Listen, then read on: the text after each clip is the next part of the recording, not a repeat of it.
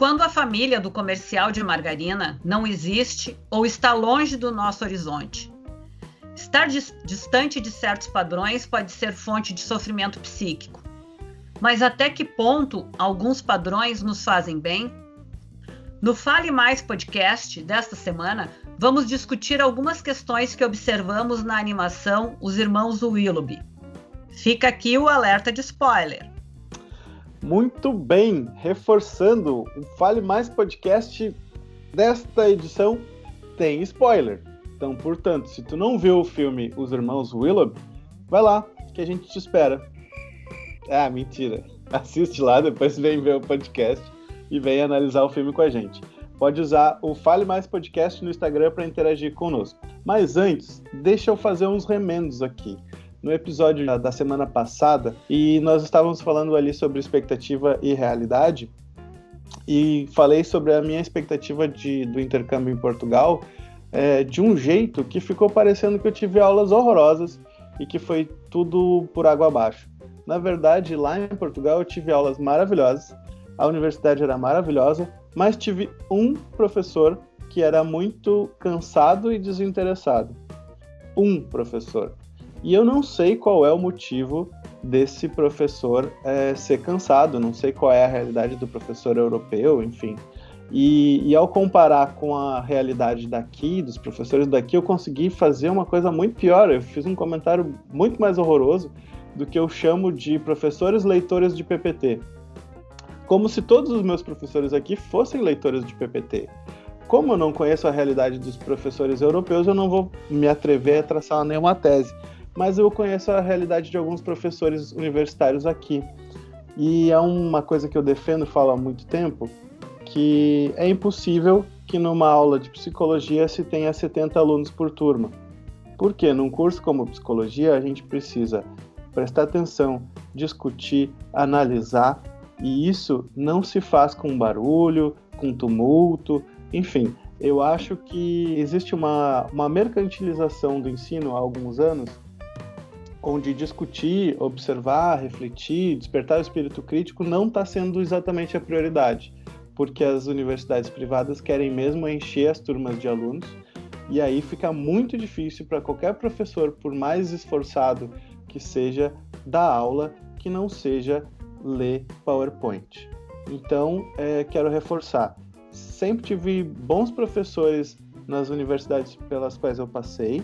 É, tem algumas exceções e talvez exista esse processo de precarização. Então, fica essa observação para a gente pensar. E lá na, na, Universidade de Coimbra eu tive aulas muito maravilhosas. Tive três cadeiras e duas foram maravilhosas. Uma foi horrível e eu não sei exatamente porquê, mas isso pode acontecer em qualquer lugar. E eu queria saber o que, que vocês acham disso.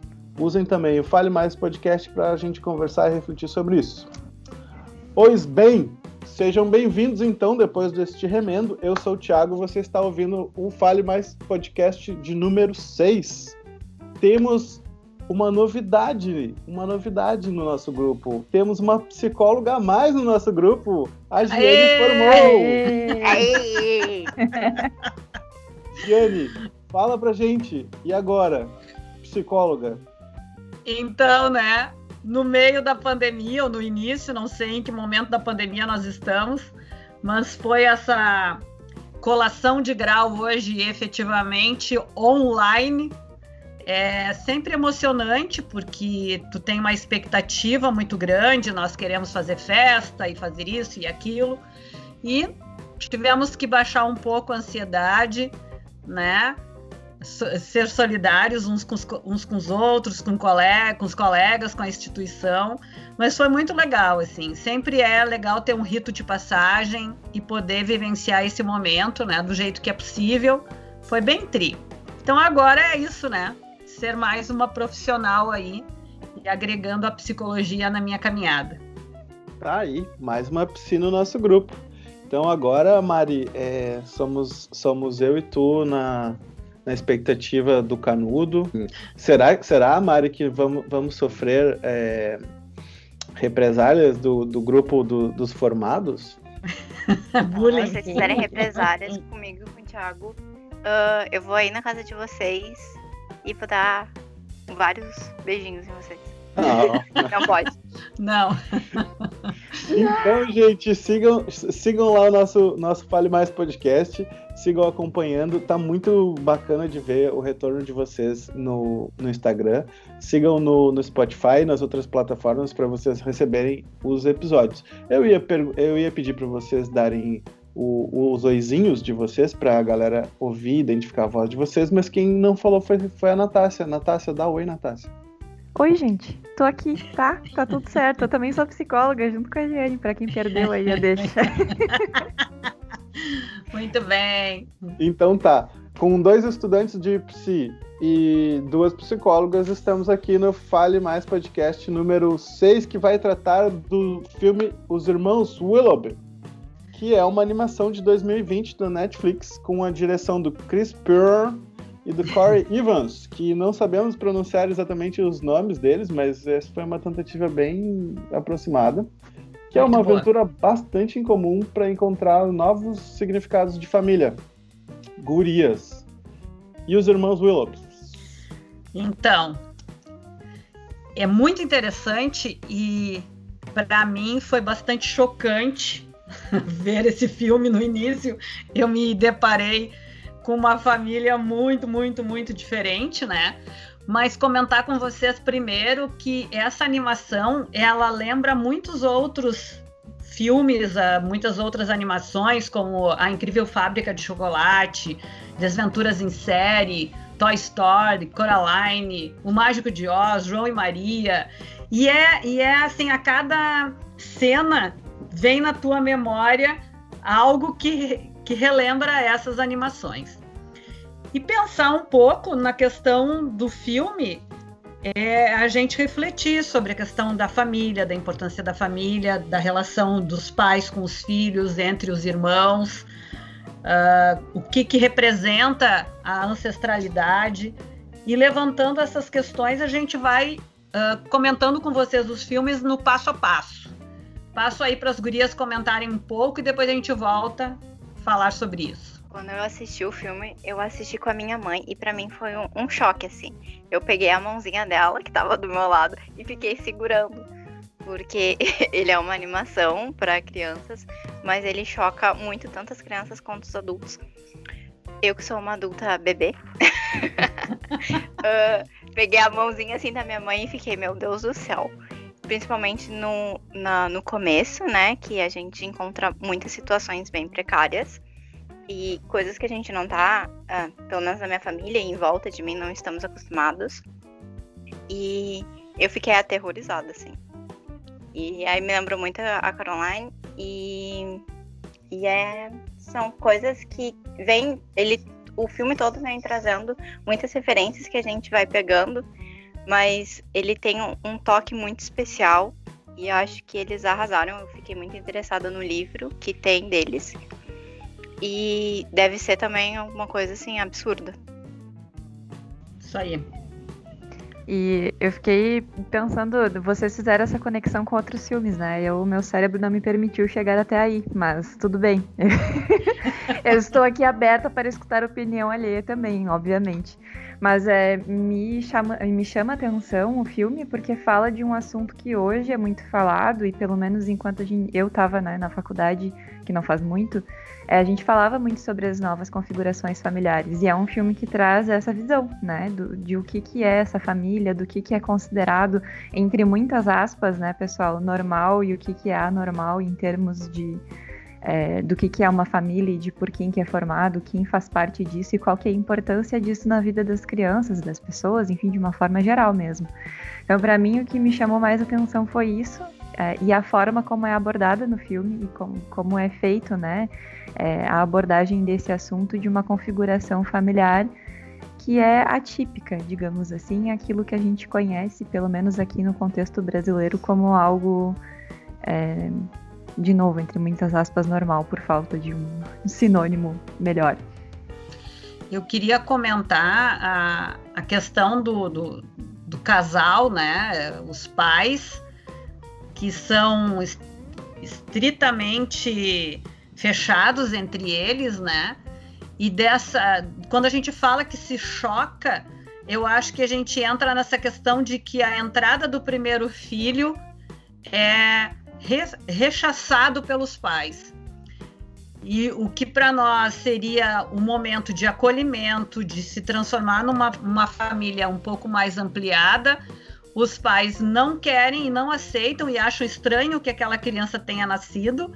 Né? Eu acho que aí é o primeiro in, in, impacto da, da animação e transformam a vida do Timothy, que é o menino, o filho mais velho, em uma coisa completamente descolada da relação do casal. Não, então, é, é eu, eu concordo com a questão do, do choque, né? Mas tem um elemento gracioso no filme que ele já que ele já nos leva, já nos prepara de certa forma para esse choque, que é o gato como narrador. E ele já nos alerta, olha, tipo, se um gato é narrador de uma história de família, algo aí está errado, porque a família, ela é em tese, né? A família é, perfeita, a família comercial de, de margarina, ela é composta por pai, mãe, filho e cachorro. E o gato, ele diz que observa muitas famílias na vida dele. E ele diz: Eca, famílias funcionais. Com um desprezo que eu acho típico de gato, né? Porque o gato tem esse jeito ranço de ser, assim, que é sensacional. E, e a gente já vai preparando para essa questão do, do choque. Mas assim, e vocês estavam apresentando o filme, o, o, filme de certa forma comparando com essa questão assim do que, que seria a família uh, tradicional e o que, que em tese funcionaria no, numa família tradicional, que não é bem esse o caso. E eu queria só trazer uma informação aqui que eu busquei, que é uma coisa que me chama muita atenção, que a gente ouve é, falar sobre a família tradicional brasileira, né? Uma informação do censo do IBGE de 2010 identifica que 51%, ou seja, mais é, a, a, um pouco mais da metade dos lares brasileiros não são compostos por pai, mãe e criança. E então assim, não me venha com não me venhas. É, essa questão de família tradicional brasileira, ela é uma fantasia né? E isso é, isso é uma coisa que tem que estar sempre presente. Quando alguém vem com esse, com esse tipo de abordagem, a gente sempre tem que ter o pé atrás. É, é só isso que eu queria falar neste momento. Muito bem. E aí a gente vinha apresentando, né, os componentes do filme, assim. Então tem um casal que eles demonstram um, uma grande simbiose na relação entre os dois. E aí nasce o primeiro filho, que é o Timothy, que é o Tim, é o menino mais velho, né? Uh, ele é considerado um insulto à mãe pelo pai. Depois eles vão ter a filha Jane, que ela é muito curiosa, ela toma iniciativas, ela, ela sempre procura uma alternativa, né? E os irmãos gêmeos, os Bernaby, e isso é muito forte também, que é o outro choque, aonde os gêmeos são quase que considerados a mesma pessoa nessa família. E aqui o que a gente está tentando criticar nessa questão da, da, ao apresentar, não sei se é uma crítica, mas que a família tradicional, essa família margarina, ela não deve ser considerada uma família de algo de importância, porque todas as famílias são importantes, todos os, os jeitos familiares e as constituições familiares são, devem ser valorizados, né? E eu acho que a gente vai trazer melhor esses componentes depois, uh, apresentando na continuidade da apresentação do filme para vocês. E pegando o gancho que a Jane estava falando do casal, do casal e da relação deles, eu fico muito uh, assustada e no filme todo, né? Porque eles não enxergam os filhos dele como filhos, né? Eles enxergam os filhos como pessoas que estão ali só estorvando. E se as crianças gritam, se as crianças querem brincar, se as crianças querem fazer algo de criança, elas não podem. Porque vai uh, atrapalhar a mãe, vai incomodar a mãe, principalmente. Daí o pai vai brigar com eles. Aí, se o Timothy faz alguma coisa errada, ou se alguém faz alguma coisa errada, é jogado no porão. e, e lá fica preso até sei lá quando.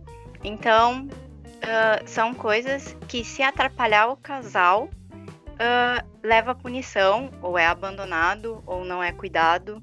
Então, o filme gira no começo em, em todo nesse entorno, assim, sabe? Dessas falta de, de cuidado mesmo com as crianças. É uma negligência muito grande, né, que aparece ali no início, de não só afetiva, como fica muito claro que existe, mas de cuidados básicos, de alimentação, de banho, coisas que a gente aprende inicialmente com as pessoas que são nossos responsáveis, geralmente pai e mãe, né, mas que falando de diferentes configurações familiares, às vezes, né, tem avós, tios ou primos que fazem às vezes desse papel de responsabilidade, enfim. Mas isso falta nesse casal, e a minha teoria é isso um pouco do que a Jane falou dessa simbiose, né? O casal ele tá tão imerso na própria relação de marido e mulher, e que na verdade, assim, não é nem marido e esposa, né? A relação deles. É uma relação meio esquisita, porque eles se chamam de pai e mãe, por exemplo. Então eles não têm um, eles não se intitulam marido e esposa, eles se intitulam pai e mãe um do outro. Então como é que eles vão ser pais de outras crianças se eles são tão, sendo pais uns do, um, do, um do outro, né? Tipo assim, fica complicado, né? E, e Gurias, e a, e a questão da tradição, do fio do bigode, né? Porque os, os Willobs, a gente vai ver na, na animação, que existe toda uma tradição familiar de que os Willobs foram geniais ao longo da história. Eles foram reis, cientistas, inventores, eles eram pessoas brilhantes e, e existe toda uma, uma valorização dessa, dessa, dessa tradição familiar, é, porque os quadros dos Willobs é, célebres estão por toda a parede, por todas as paredes e tal, é, e todos eles tinham bigode, inclusive as meninas tinham bigode. Sim dos Willow. E, no entanto, é, as crianças não têm bigode, por serem crianças, porque ainda não desenvolveram bigode. E o marido? Onde é, onde é que fica o, o bigode deste marido que é desatencioso e negligente com, com os seus filhos? É bem interessante isso, né? A identidade do casal e que os filhos não enxergam essa ancestralidade nesses pais. E tu estava falando, e a Natácia também, o quanto a gente aprende com os modelos, né? É, é, a criança ela vai, vai encontrar no adulto cuidador o modelo para se constituir na sociedade que está vivendo. E esses pais não, não trazem modelo para esses filhos, porque eles estão muito fechados, eles têm apelidos internos, né? E a questão do bigode é, é super interessante que a mãe faz muito tricô e ela faz tricô produzido pelos bigodes do marido, que tem uma coisa, né, de castrar esse homem, né? Então ele também não é esse pai modelo que os filhos gostariam de enxergar como cientista, como um artista, como um pesquisador, como já tinha na família deles. Ele está manipulado por uma mulher que se mostra frágil, mas também não é tão frágil assim é, é, é, um, é um, uma retroalimentação que aparece entre o casal e que a entrada dos filhos não constitui, não segue constituindo essa família. Então, eu acho que a gente tem aí uma coisa muito importante, muito interessante para olhar, e também um ponto de virada da anima animação, que é a entrada, a chegada de um bebê órfão, que é para além dos filhos do casal. O que, que vocês acham disso? Quer dizer, um, um, umas crianças que são completamente negligenciadas, que não têm o exemplo e nem a, e nem a atitude da, do acolhimento paterno, materno, é, e tem um conflito aí posto que é, pera, é, existe uma tradição de, de, de boas coisas que, que, que se espera da gente, é, mas a gente é completamente negligenciado. O que que, o que, que se faz, o que que, uma, o que que eles vão encontrar a partir desse momento? Eles vão encontrar força e desejo para acolher um bebê que está que, que tá posto na porta, enfim, que, que alguém deixou na porta. É, tem um conflitão aí, né? Tem, mas eu acho que rola uma identificação deles com o bebê. Do tipo assim, o bebê é uma é, né, um bebezinho indefeso, ele não sabe nada, ele não conhece nada. E eu acho que eles se veem naquele bebê como né, eles mesmos. Eles também são, estão desprotegidos, estão num lugar de não saber como fazer as coisas. E, enfim, né, eles acabam, eu acho que vendo nesse bebê a possibilidade de fazer algo por ele que eles não recebem dos outros. E aí o que eu me questiono é, será que só o contexto importa, né, pra gente poder desenvolver habilidades e, e questões de empatia, por exemplo? E no filme a gente vê que não, né? que tem coisas que mesmo com toda a negligência emocional e com, né, com a falta de cuidados básicos, essas crianças elas conseguem acolher esse bebê e pensar numa solução para poder fazer com que ele não passe talvez por que eles estão passando, né? E é bem interessante essa observação, porque eles vão, eles vão buscar, né? E a Jane, que é a menina, ela é extremamente acolhedora ela é uma menina curiosa, ela que traz as alternativas. E se nós buscássemos um lugar para ele ficar, porque o Timothy, como filho mais velho, ele é extremamente responsável. Ele, ele vê a vida muito dura, muito tudo muito certo, porque ele tem medo de qualquer coisa que os irmãos venham a fazer, eles sejam responsabilizados e eles podem sofrer esses castigos, né? E aqui é, é, é, é interessante que eles identificam nesse bebê órfão sua própria orfanização. E aí eles vão procurar fora uma família, né? Eles vão buscar então nessa fábrica, aonde vão chegar lá que tem um general e vão uh, trazer o bebê e o bebê chega lá e vai entrando, né? Essa parte toda aí da, do lúdico de ser um bebê é, eles vão buscar uma família para aquele bebê, mas o que eles estão fazendo mesmo é buscando uma família para si mesmo, né? Então aí chega nessa fábrica e tem algumas outras novidades, que é a, a entrada de uma babá, porque os pais foram viajar a partir daquilo que os filhos fizeram. Uh, eles criaram uma viagem para os pais sair fora da casa e aí os pais mandam uma babá para cuidar deles. E aí o filme também dá outra reviravolta. Olha que, olha que beleza, tu falou um termo aqui que eu nunca tinha ouvido, eu particularmente nunca tinha ouvido, orfanização, e a gente vem, vem falando desde que a gente teve a ideia de, de pegar esse, esse filme para discutir, na orfanização é, por, por, por, conta própria, né? Por, por um desejo. Quem desejaria ficar órfão? Né? Então, assim, eles chegaram à conclusão terrível de que a vida deles só ia funcionar se eles fossem órfãos.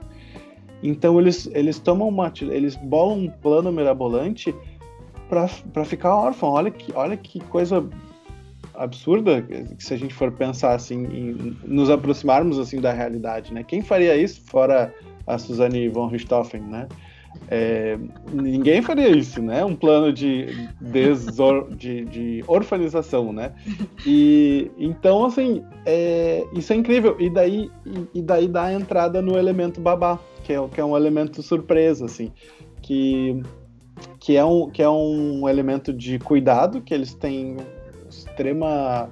É, eles não conhecem esse cuidado, né? A babá chega, a babá faz comida, a babá canta, a Jenny também canta. Existe, existe toda uma sedução dessa babá que vai dar atenção. Ela nomeia os gêmeos, porque os gêmeos têm o mesmo nome, eles são coisificados, né? Eles são, eles são é, a, a, para, os, para esses pais, eles são a mesma coisa. Eles, os dois se chamam Barnaby. E daí, pronto, mas então, é, um vai se chamar A, Barnaby A e o outro B, porque eles são diferentes, né? Eles são parecidos, mas eles, parecidos fisicamente, mas eles são é, pessoas diferentes. Então, eles têm que ter pelo menos nomes diferentes, já que eles se vestem igual, né? E aí fica aqui a gente, nossa reflexão sobre os, os pais de gêmeos que vestem as crianças igual. E isso, Thiago, é legal de tu, que tu traz, porque quando eles vão buscar uma alternativa para as crianças, para esse bebê órfão lá na fábrica, eles voltam com essa ideia de que os pais tinham que sair fora para eles ficarem órfãos também. Porque daí eles poderiam ter uma, uma segunda chance, né, de ter uma família melhor. E quando a babá entra, o Timothy, ele não confia nela. Ele não confia porque ele não conhece esse amor né? A Jane já tem uma, uma referência no Timothy como, uma, como alguém que acolhe. Então ela já é mais solta, já consegue observar na babá essa possibilidade de modelo de amorosidade que a babá traz.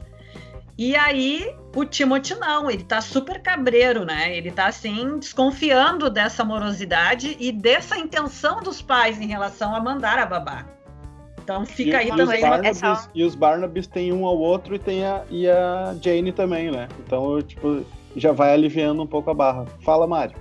Só, só um parênteses que eu queria fazer, que quando entrou a babá, eu tava tão nervosa e tão, tipo, meu Deus, que eu pensei, eu estava que nem o Timothy. Essa mulher, ela é horrível, ela não vai cuidar da gente, ela vai ser outro, outro problema para as crianças. Porque quem contratou essa mulher, essa babá, foi os pais.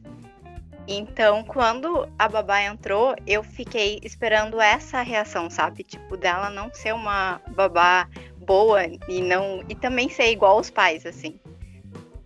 Tem um detalhe muito importante que eu gostaria de, de pedir a atenção de vocês e ver o que vocês acham também, porque assim, tem um momento de confrontação que o Timothy pega o celular da babá e, e ouve uma mensagem e lê uma mensagem é, que ela diz assim, é, a babá diz para os pais, quanto às crianças, pode deixar que eu cuido deles. Uhum. E daí ele constrói na cabeça dele, a partir do, do, do, das referências que ele tem, é, pode deixar que eu cuido deles. Então, ou seja, essa babá tá a serviço dos pais para maltratar as crianças. E dela diz assim: não, pera, é, ouve isso na minha voz.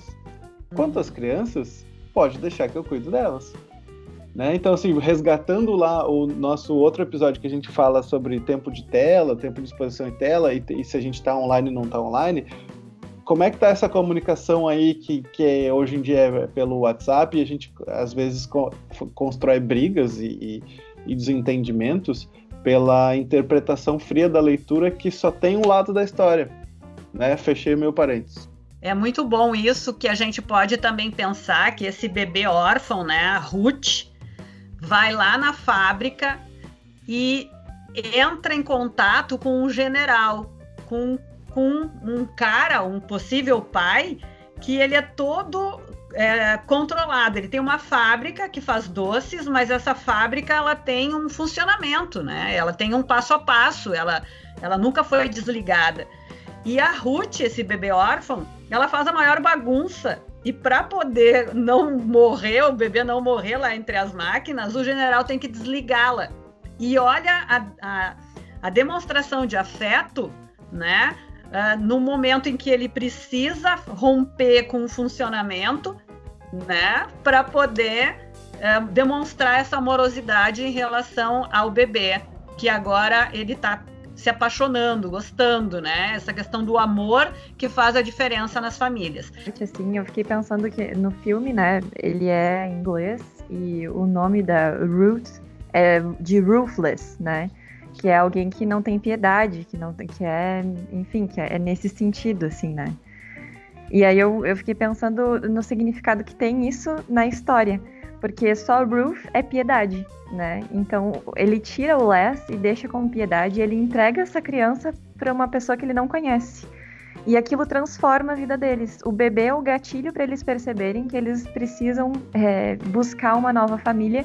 E eles começam nesse significado a partir desse plano, e aí vem a babá, e aí tem uma outra identificação que é super importante de um adulto que tem um histórico semelhante ao deles, né? E, e, que tem essa identificação automática, porque ela também vem de um. claro que ela tem um outro histórico, mas ela é órfã também. Não por escolha como eles, digamos assim, né?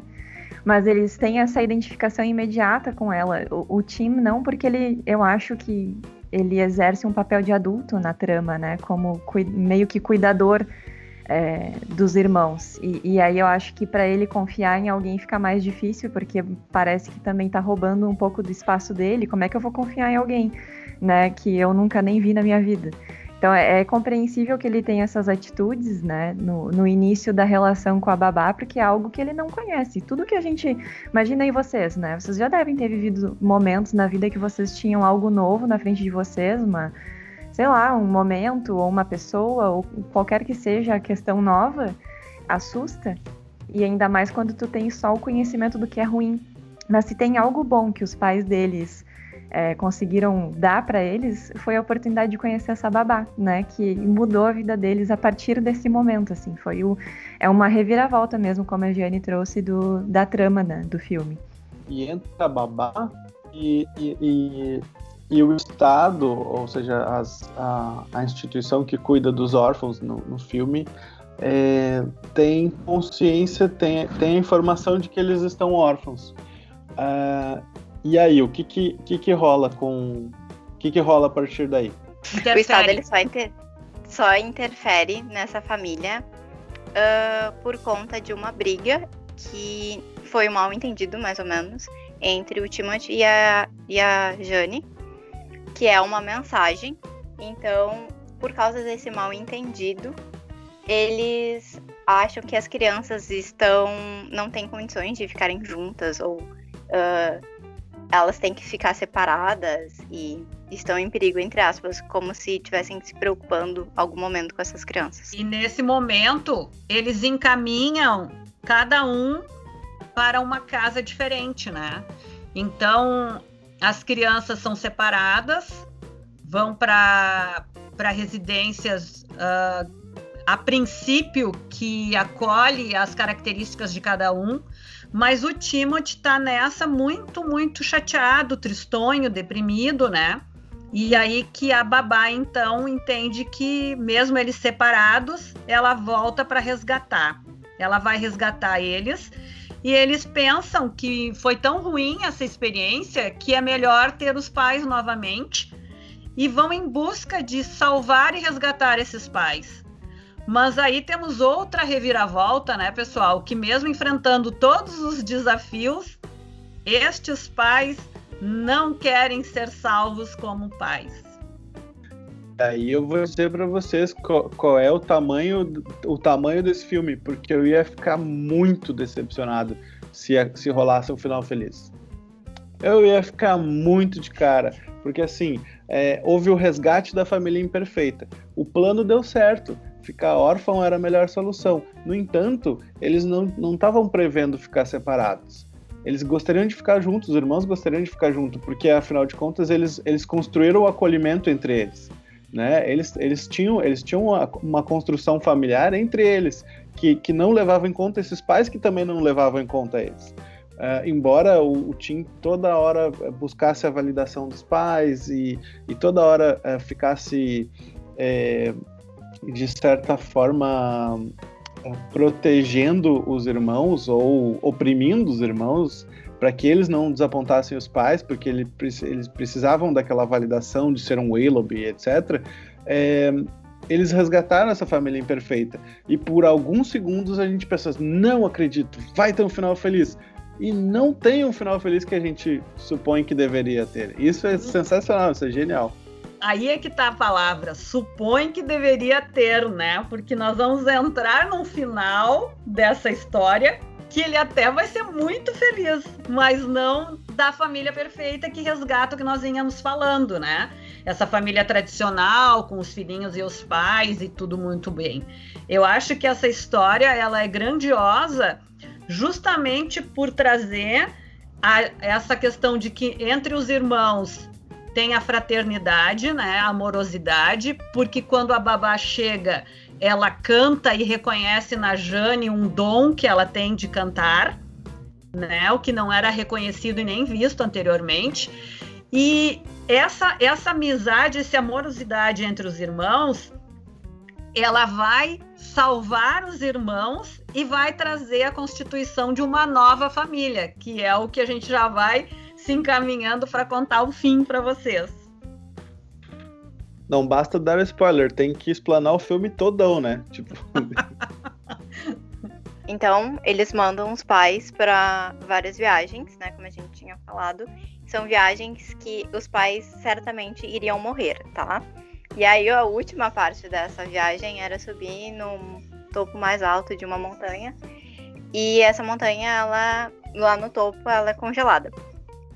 E realmente os pais iam morrer congelados, se abraçando, enfim, no amor lindo deles. E, e aí eles vão resgatar esses pais. E quando eles chegam para resgatar os pais, os pais abandonam eles e fogem com o que eles tinham ido até construído, que eles construíram uma vanzinha assim que voa e tal. E, e os pais roubam isso deles e deixa e abandonam essas crianças de novo e deixam eles lá para morrer com frio. E aí chega uh, aí a Jenny canta, eles se abraçam, eles vêm que juntos eles ficam mais aquecidinhos. E aí a Jenny, a Jenny começa a cantar. E aí o, a babá e o general e o bebê uh, resgatam eles. E, acho, e o filme termina assim, né? Com a família uh, com uma nova. É, reconstituída e uma nova estrutura. E o legal é que eles vão até o pico lá da montanha para resgatar os pais e no final das contas eles é que são resgatados, né?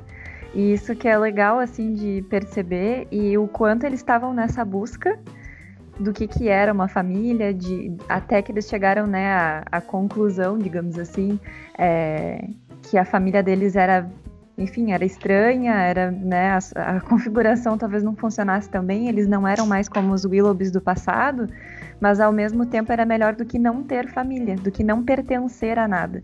E aí nessa busca eles não perceberam que eles já tinham uma família, né, que tinha acolhido eles do jeito como eles eram, tinham ajudado eles a ir até lá fazer.